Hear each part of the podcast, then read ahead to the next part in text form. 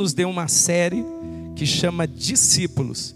Eu, e, e, você imagine o apóstolo abrindo esta, essa série de mensagens, não é campanha, falando de discípulos. Quando eu estava lá em Maceió escutando, eu disse: Jesus, glória a Deus por ter a vida do apóstolo como meu pai espiritual. Obrigado, obrigado, bispo, obrigado, Gabriel, e obrigado à igreja Tabernáculo por emprestar, por enviar esse apóstolo missionário da parte de Deus. Amém?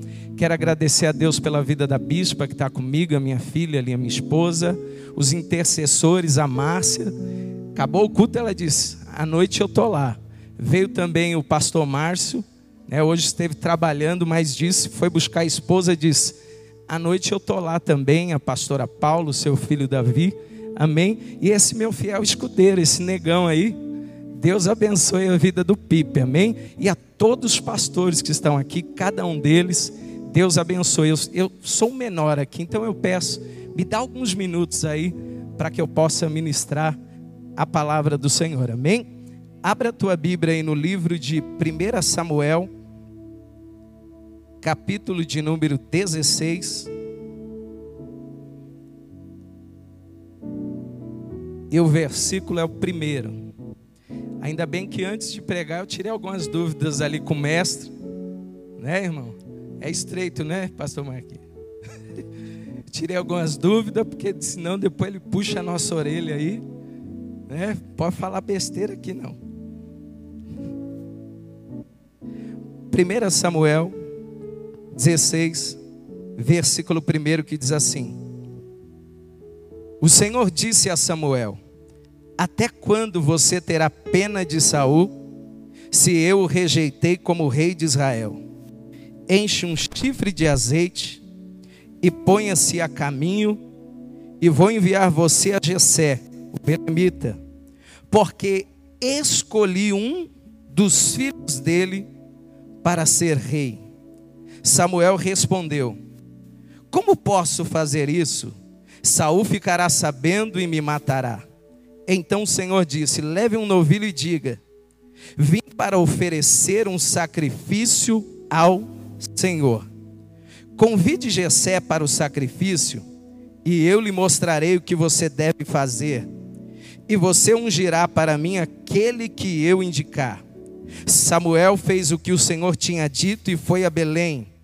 Os anciões da cidade saíram ao encontro dele, tremendo, e perguntaram: É de paz a sua vinda? E Samuel respondeu: Sim, é de paz Vim oferecer sacrifício ao Senhor. Consagrem-se e venham comigo ao sacrifício. Então ele consagrou Jessé e os filhos dele e os convidou para o sacrifício. Aconteceu que, quando eles chegaram, Samuel viu Eliabe e disse consigo: Certamente está diante do Senhor o seu ungido. Porém o Senhor disse a Samuel: não olhe para a sua aparência, nem para a altura, porque eu o rejeitei. Porque o Senhor não vê como o ser humano vê. O ser humano vê o exterior, porém o Senhor vê o coração. Então Jessé chamou Abinadab e o fez passar diante de Samuel, que disse: Nem a esse o Senhor escolheu. Então Jessé fez passar Samar, porém Samuel disse: Tampouco a este o Senhor escolheu. Assim Jessé fez passar os seus sete filhos diante de Samuel.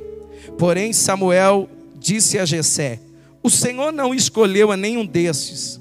E perguntou a Jessé: Esses são todos os seus filhos? Jessé respondeu: Ainda falta um, o mais moço, e ele está apacentando as ovelhas. Então Samuel disse a Jessé: Manda chamá-lo pois não nos assentaremos à mesa sem que ele venha. Então mandou chamá-lo e o fez entrar. Davi era ruivo, de belos olhos, boa aparência, e o Senhor disse a Samuel: Levanta-se e unja-o, pois este é ele. Samuel pegou o chifre do azeite, ungiu Davi no meio dos seus irmãos, e daquele dia em diante, o Espírito do Senhor se apossou ou se apoderou de Davi. Então Samuel se levantou e foi para Ramá. Levanta a tua mão por alguns segundos para glorificar o nome do Senhor.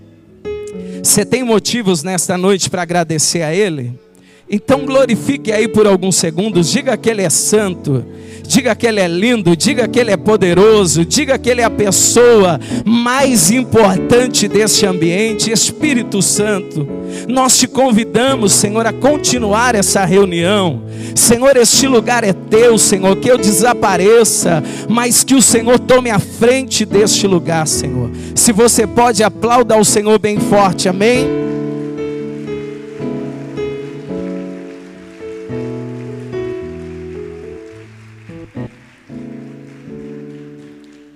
Queridos, o texto que está em apreço diante de nós vai nos contar uma fase da nação de Israel.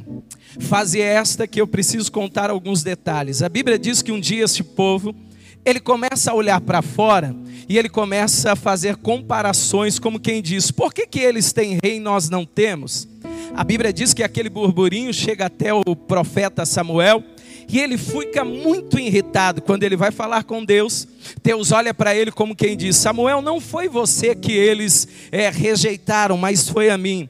Mas diga a eles que eu darei aquilo que eles estão pedindo. Mas diga que o rei que governar sobre a vida deles, o rei vai ter alguns privilégios, seus filhos serão tomados, morrerão em guerra, eles terão que servir o rei, eles vão ter uma série de impostos, aonde vai ser muito pesado para ele. A Bíblia diz que o profeta transmite o povo a grande realidade que um povo inteligente deveria receber aquela informação e dizer: Nós não queremos mais rei, porque a grande verdade é que o verdadeiro rei é o nosso rei, o rei de Israel. Mas a Bíblia diz que o seu coração ele está tão endurecido, seus olhos obscurecidos, a sua, a sua audição está tampada, que eles não conseguem ver que a grande verdade é que Deus queria ser o Senhor de todas as coisas na vida deles.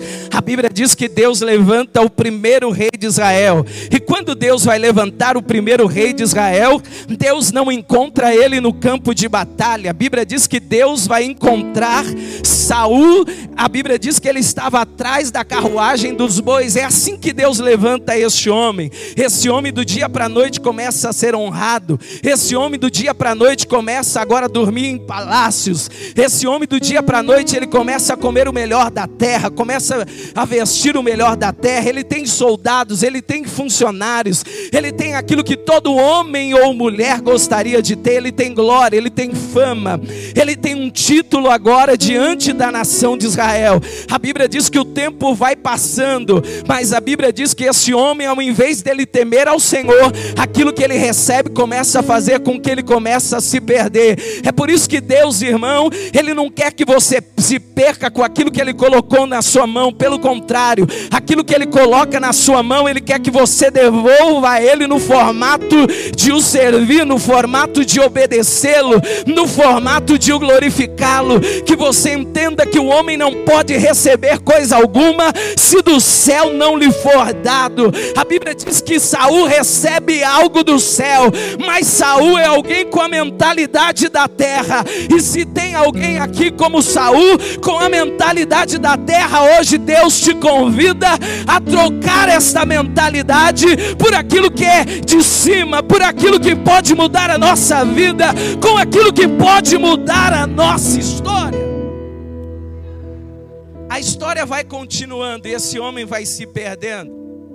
A Bíblia diz que Deus é, dá alguma ordem para ele e ele desobedece. Você conhece a história.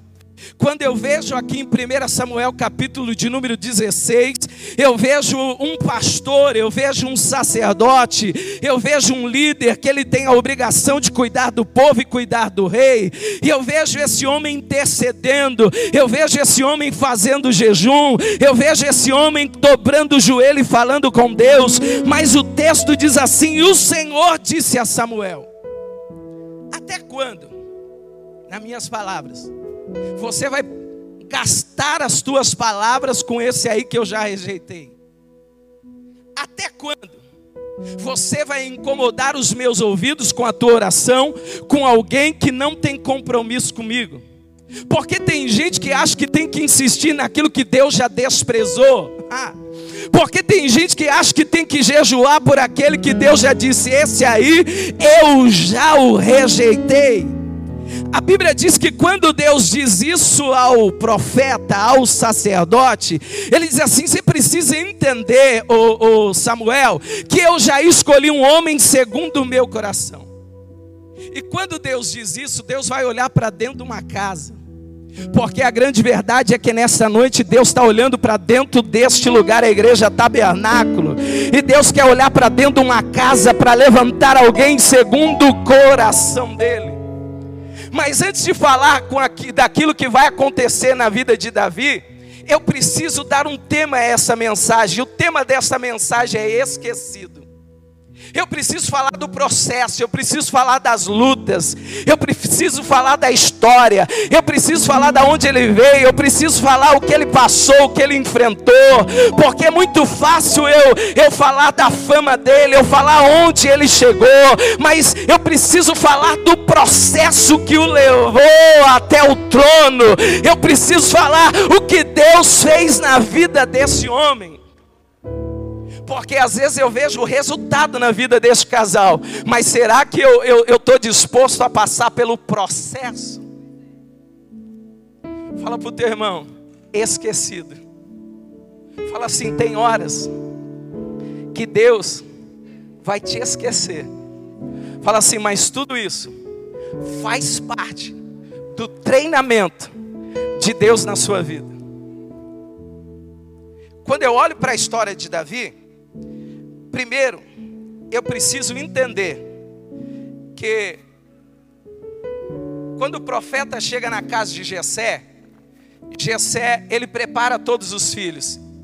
Ele, aqui pelo texto, me parece que ele só tem sete. Mas ele tem o oitavo, que ele diz depois que é o caçula. E sempre que chega alguém importante na sua casa, você vai mostrar aquilo que você tem de melhor, não é verdade? Se você tem um filho que estuda numa PUC, numa Mackenzie, se ele fala, se ele é bilíngue, se ele, se ele fala tantas outras línguas, se ele trabalha numa bela empresa, vai ser a primeira pessoa que você vai chamar, vem aqui para conhecer o homem de Deus. E a Bíblia diz que o profeta está ali para ungir alguém. E a Bíblia diz que o primeiro filho que Gessé vai chamar Eliabe me parece que é o mais capacitado, me parece que é o mais vistoso, o mais bonito, o mais preparado, me parece que é alguém que serve no exército de, de Saul, e ele vai apresentar, e, e o texto ele é tão enfático e tão claro em dizer que a aparência daquele moço confundiu até o profeta, que ele diz assim: certamente está perante mim o novo rei de Israel, por quê? Porque o moço era bonito, o moço era preparado, ele tinha altura, ele tinha qualidades, ele tinha tinha postura, mas na mesma hora Deus olha para o profeta e diz assim: Você está olhando as qualidades da terra, e eu olho as qualidades e o padrão que eu tenho no céu. Não é esse. O pai vai lá e diz: Se não é o primeiro que é o melhor que eu tenho, peraí, eu vou trazer o segundo, e o segundo que ele traz é Abinadab, também não é. Ele chama Samar numa meio que desesperado, dizendo: será que ninguém vai ser escolhido? E também passa o terceiro, o quarto, o quinto, o sexto, o sétimo, até que o profeta diz assim: Ô, ô, Gessé, deixa eu fazer uma pergunta. Primeiro que tu é crente, né? Porque crente faz filho. Segundo, rapaz, é só para desencargo de consciência acabaram os filhos. Parece que eu vejo aquele pai como quem diz assim: a casa caiu. Porque eu acredito que numa reunião de família se espera que todos os filhos estejam na mesa.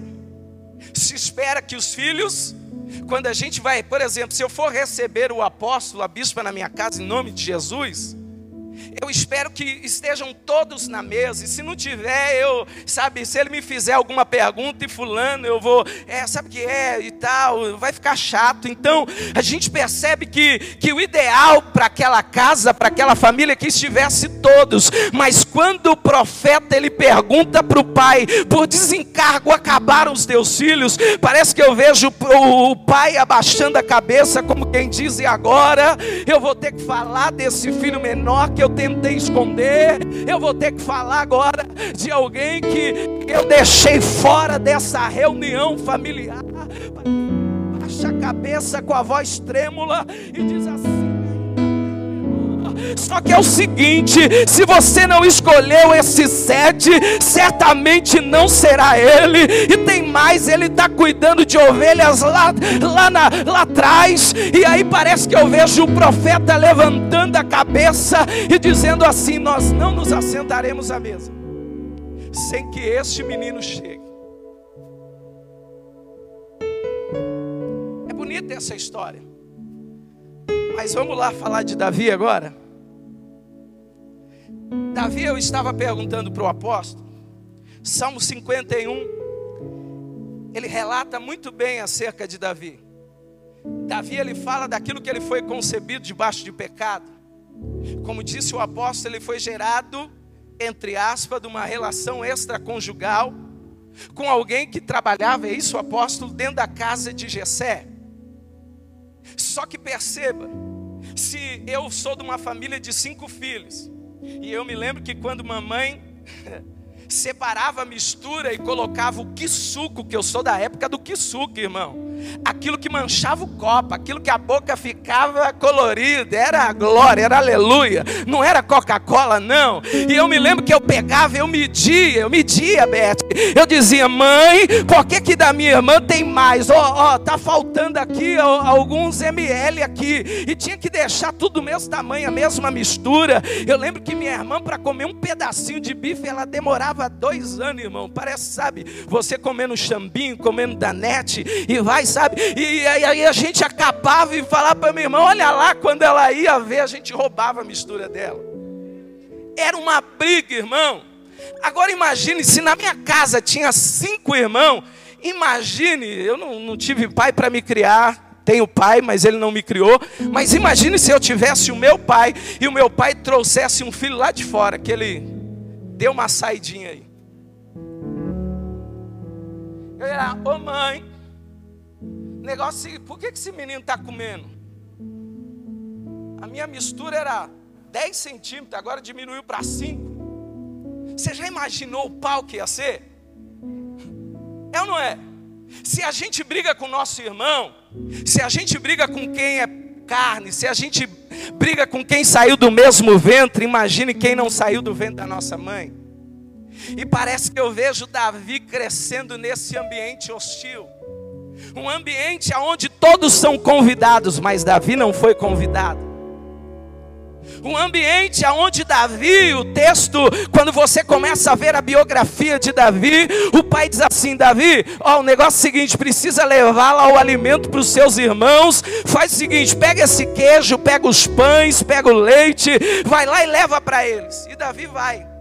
Quando Davi vai, irmãos, os irmãos já estão hostilizando ele, dizendo: Ei, com quem que você deixou aquelas poucas ovelhas? Como quem diz: Meu, você não entendeu que você não serve para nada. Você não entendeu que até aquilo que colocaram na tua mão não presta. Mas quando eu vejo a biografia de Davi lá na frente, ele está dizendo para Saul, ele está dizendo assim: ó, um negócio seguinte, você não me conhece, mas deixa eu te contar um pouco acerca de mim. Eu tenho umas ovelhas que eu cuido, e um dia veio um urso pegar ela, mas eu peguei o urso e matei por causa daquela ovelha.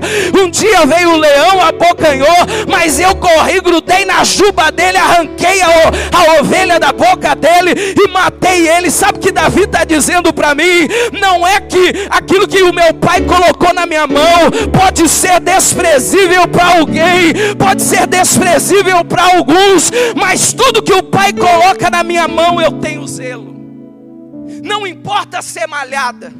Não importa se não são as ovelhas da porta da casa onde são comercializadas, não importa se elas estão escondidas, mas eu vou cuidar daquilo que o Pai colocou nas minhas. Tem gente que só quer cuidar das coisas que o Pai colocou na mão se tiver na frente de casa. Se tiver o microfone, se tiver o palanque, se tiver a luz brilhando em cima dele, sabe o que eu aprendo com Davi? Eu estou esquecido pelos homens, mas eu continuo fazendo canções para Deus. Pode ninguém me convidar para sentar na mesa dos, da terra, mas eu continuo escrevendo salmos dizendo: O Senhor é o meu pastor e nada me faltará. Davi não se assentava à mesa. A sua aparência era diferente para aquela época. Ele era ruivo. Era uma pessoa. Hoje é normal, né? Ver uma mulher ruiva é até bonito, mas naquela época, para aquele povo, ser diferente causava espanto. Era o famoso bullying. Mas Davi enfrentou tudo isso. Por quê? Primeiro, ele sabia quem ele era. Tem gente que chegou aqui que você vive mudando de identidade, porque ainda você não sabe quem você é. Mas Davi está dizendo: não é a rejeição dos meus irmãos que vai me tirar na posição que o Pai me colocou. Não é o assentar ou não em uma mesa. Não é ter essas belas roupas, não é ter o corpo atlético é ter o corpo de, de, de, um, de um lutador, um corpo bonito de Eliabe, de Abinadab, de Samar. Não é porque eu não fui convidado para ser é, é, alguém do exército de Saul que eu não vou guerrear, que eu não vou lutar. Eu vou lutar dentro das minhas habilidades, eu vou lutar dentro das minhas condições, porque Davi sabia quem ele era. Sua aparência era diferente cuidava daquelas ovelhas. Alguns falam que a sua estatura não era tão boa assim. Mas quando eu olho para tudo isso, segundo, tudo isso fazia parte, Pastor Marco, do treinamento de Deus na vida dele. Querido, se eu soubesse que o treinamento de Deus para ser pastor era tão difícil, eu tinha corrido.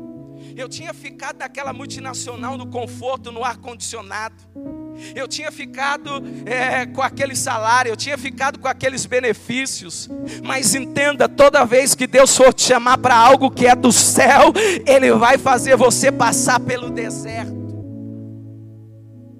E passar pelo deserto significa não vai ter Coca-Cola não tem McDonald's, não tem Outback, não tem Jerônimo, não tem Madeiro, não, não, não, não tem restaurante japonês, não tem cartão aqui que o apóstolo me mostrou que você vai lá a fotografia e já abre as informações, não tem Mastercard, não tem Visa, o que tem no deserto? O cardápio de Deus. E o cardápio de Deus não sou eu que escolho, é Ele que escolhe. No deserto de Deus significa que eu vou ter que ficar com a mesma roupa e ela não vai envelhecer. Significa que eu vou ter que ficar com o mesmo sapato. Significa que eu vou ter que ficar com o mesmo perfume. Significa que eu vou ter que lavar a roupa num dia para usar no culto novamente. Que é isso? Colocar alguns aqui é dessa época, coloca atrás da geladeira.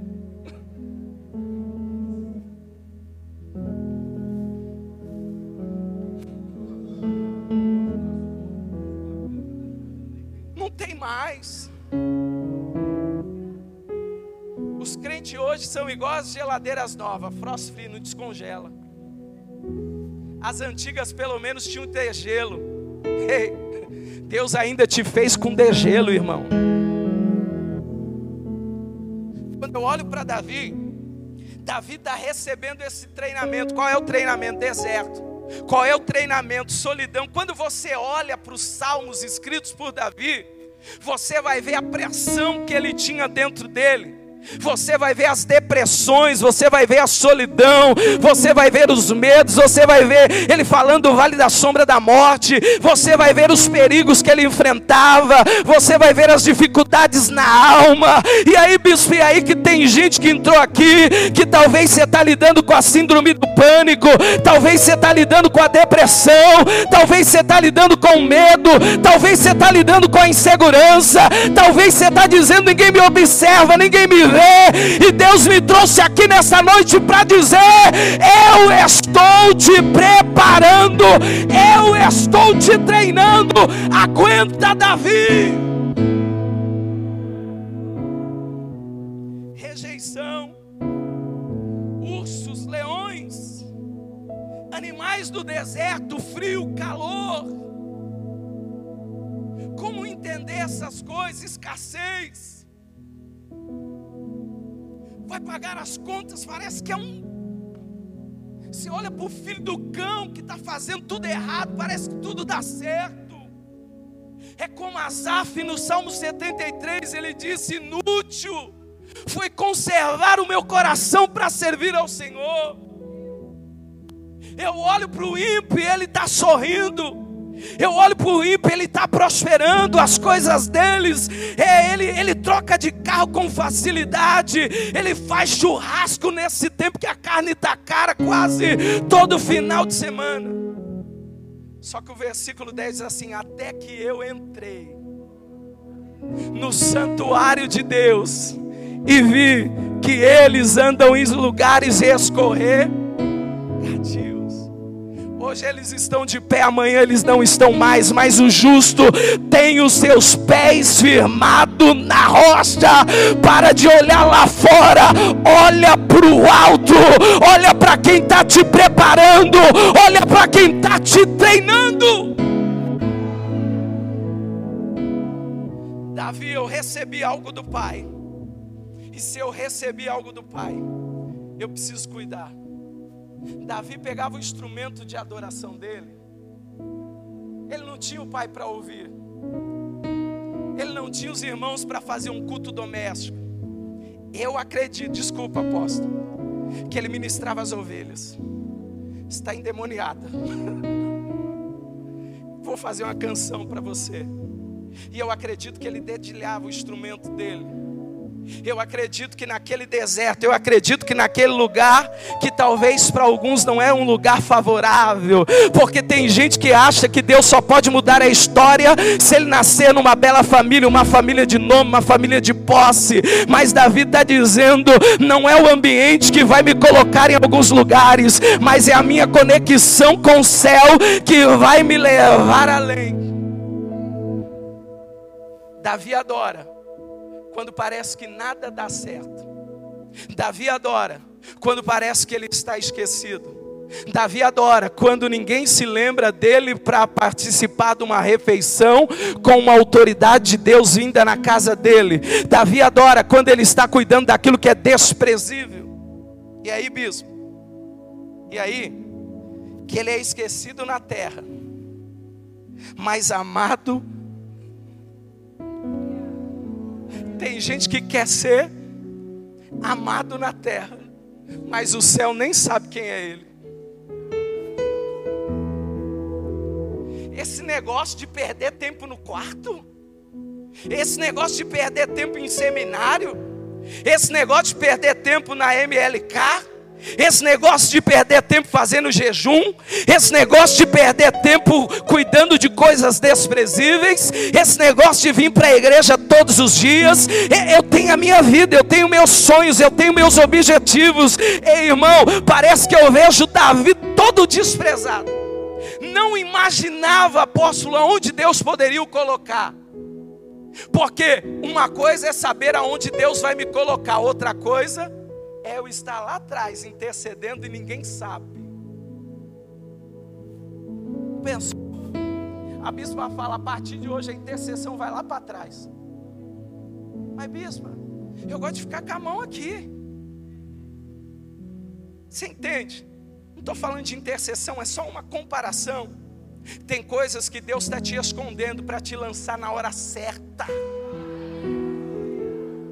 Apóstolo, o senhor trouxe o, o bispo Ala lá de Guarulhos, eu estou aqui. O apóstolo, você não entendeu ainda? Que você está escondido, porque Deus está te lapidando. Você não entendeu que Deus ainda tem que tirar o orgulho? Você não entendeu que Deus ainda tem que baixar a tua soberba? Mas eu prego melhor que ele. Quem diz que aqui é para quem prega melhor? Não, mas eu canto melhor que ele, eu canto melhor que o Gabs, eu canto e daí? Ele não está à procura de belas vozes, ele está à procura de verdadeiros adoradores. Davi está esquecendo dos homens, mas Deus no céu resolve olhar para ele. Quando Deus resolve olhar para alguém, parece que ele, ele para o olhar dele em cima daquela pessoa. Ele vê o cuidado que Davi tem com a ovelha. Tem gente na nossa igreja que ele só quer cuidar da ovelha quando alguém está olhando ele.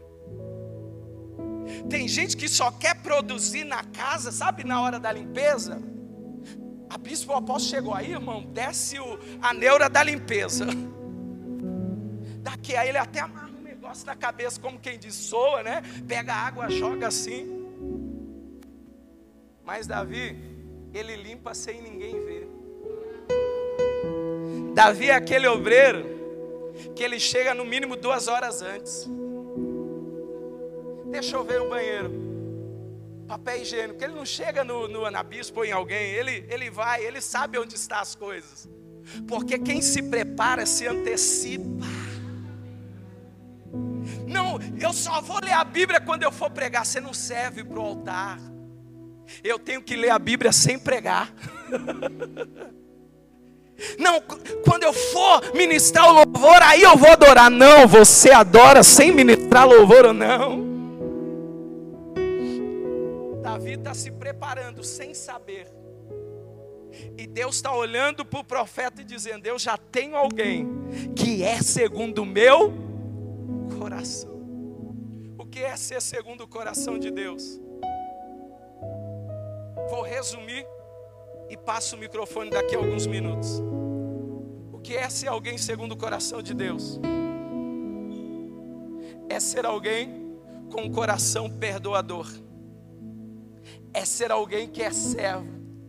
É ser alguém que se me dá um microfone eu faço, se tirar eu continuo aonde me colocar.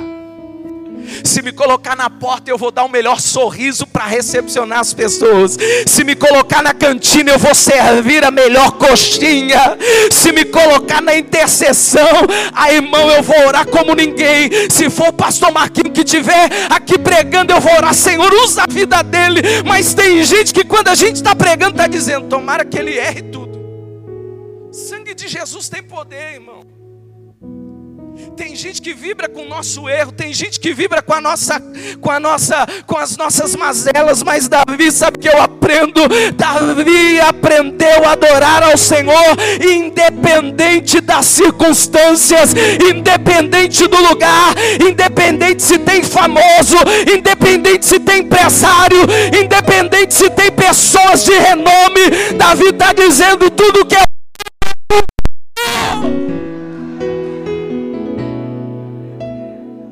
essa mensagem dizendo: esquecido da terra, mas lembrado Lucas Gil do céu. Tem hora que Deus vai fechar tudo. Tem hora que Deus vai tirar os amigos. Tem hora que Deus não vai fazer nem a bispa te ligar. Você vai faltar no culto de raiva para chamar atenção. Ninguém me mandou mensagem. Não porque Deus quer que você amadureça.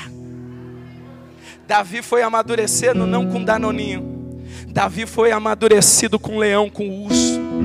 E você, por causa dessa falta de mistura, está dizendo: Eu vou largar a igreja. Tu é fraco, tu é frouxo. Porque se uma escassez me tira da presença, eu não sirvo. Se uma falta de carro, de gasolina, eu não sirvo. Eu me lembro que quando eu comecei a servir a Deus, eu não tinha carro, eu não tinha dinheiro.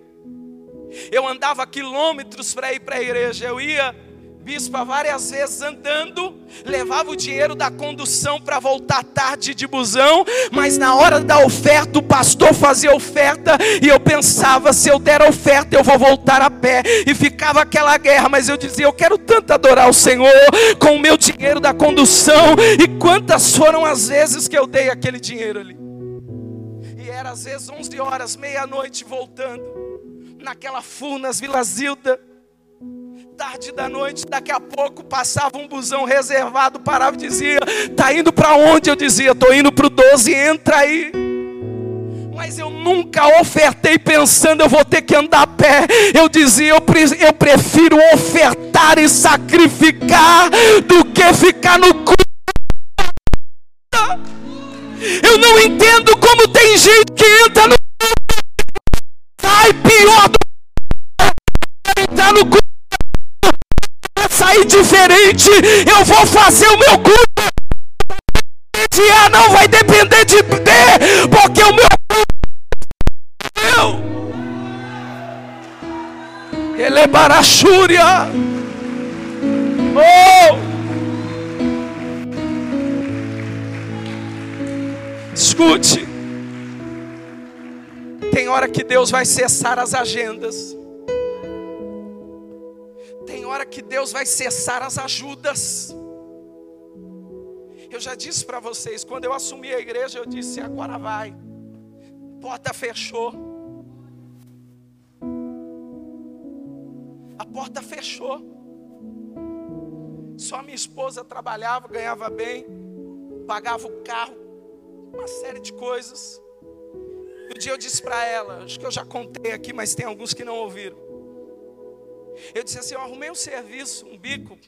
Ele disse: É de madrugada. Eu disse: Tá bom. Sabe onde eu fui dormir? No altar da igreja.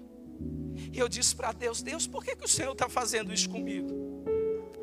Jesus, por que, que o Senhor está me moendo? Por que, que o Senhor fechou as portas? Eu sempre tive facilidade. Sabe que Deus falou nada. Segunda noite eu fui dormir no altar da igreja. Saí às seis horas da manhã e ia para casa. Sabe o que Deus falou? Nada.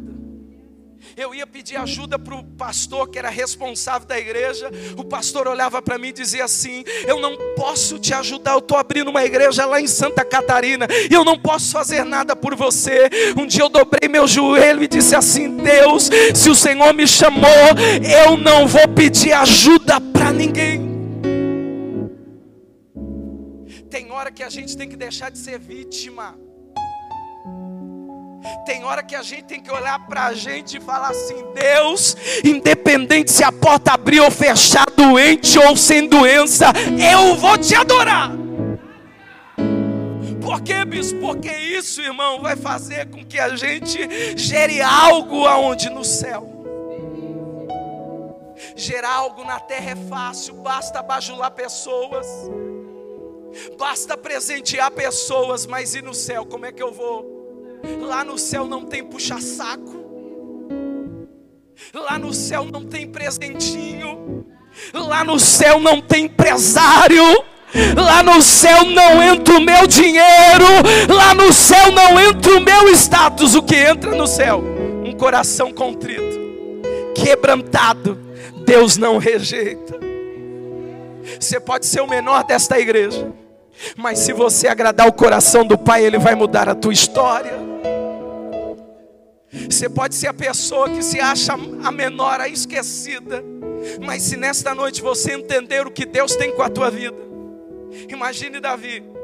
Ele não se imaginava no trono. Mas um dia ele está fazendo o que? Trabalhando. O profeta diz: Ninguém vai se assentar à mesa. Sem que antes o menino chegue. Parece que eu vejo o, filho mais velho. Vai lá. Ele abre.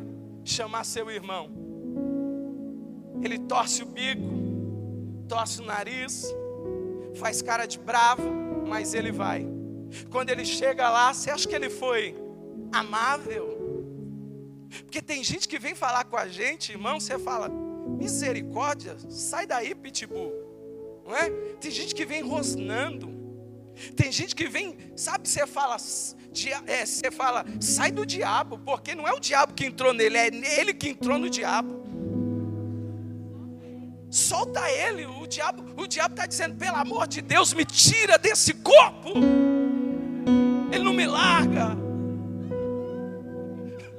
O diabo fica endemoniado perto dele. Escute. Aí eles vão chamar Davi. Eles não foram amigável com ele. Como quem diz, vai. Eles poderiam falar, cara, troca essa roupa. Mas Davi, ele vai com a roupa que ele não tira. Por quê? Porque é o trabalho dele. Eu preguei hoje, quando Moisés, Deus diz assim para ele: Moisés, o povo está reclamando. O que, que você tem na sua mão? Cajado. Vai lá e fala a rocha. Ele chega tão irado que ele fere a rocha duas vezes. A água sai, o povo se esbaldeia de água, enche enche as canecas de água, enche as garrafinhas. No versículo 12, Deus chama ele e diz: Vamos conversar. Porque você não me honrou perante esse povo, você não vai entrar na terra. Deus chama Arão e diz: Arão, vamos para o monte. Ele sobe, leva o teu filho. Diz Moisés: tira a roupa dele, tira a roupa dele, veste no filho. Agora você vai morrer, ele morre na hora. Moisés, Deus leva ele para o monte, ele olha tudo. Tá vendo Moisés ali? É, faz parte. Tá vendo ali? Faz parte. Tá vendo Vila Maria? Faz parte.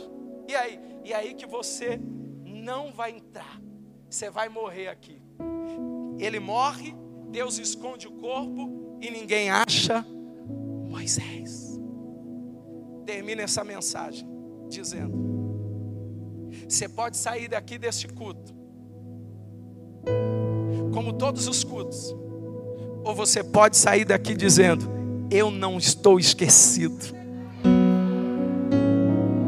Eu não sou vítima. Eu não sou coitado. Eu não sou depressivo. Eu estava depressivo, mas eu não sou. Eu estava ansioso, mas eu não sou. Eu estava com medo, mas eu não tenho medo. Eu estava passando fome, mas eu não vivo na fome, porque Ele cuida de mim. Esquecido da terra, mas lembrado no céu. Deus está olhando para você, Deus está olhando para você, Deus está olhando para você, Deus está olhando para você. Fecha os teus olhos, Gabriel, vem cá.